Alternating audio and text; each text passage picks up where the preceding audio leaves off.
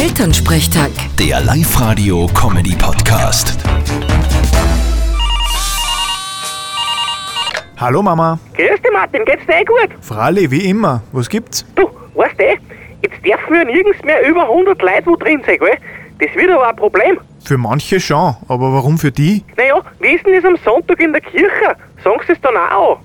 Mama, wann waren denn bitte bei uns das letzte Mal mehr als 100 Leute in der Kirche? Ja, eh, aber weil ja jetzt so viele Leute Angst haben, vielleicht kämen sie ins Betten am Sonntag. Und dann stehst du auf einmal vor der Kirche und darfst nicht rein, weil schon 100 drin sind.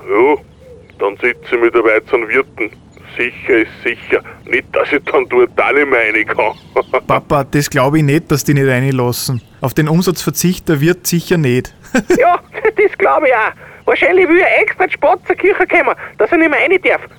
nein, nein, da fahren wir extra früher weg. Na geh. Sei ruhig, Viel Spaß und bet's für mich ans Miet. Vierte Mama. mach mal. Vierte Martin.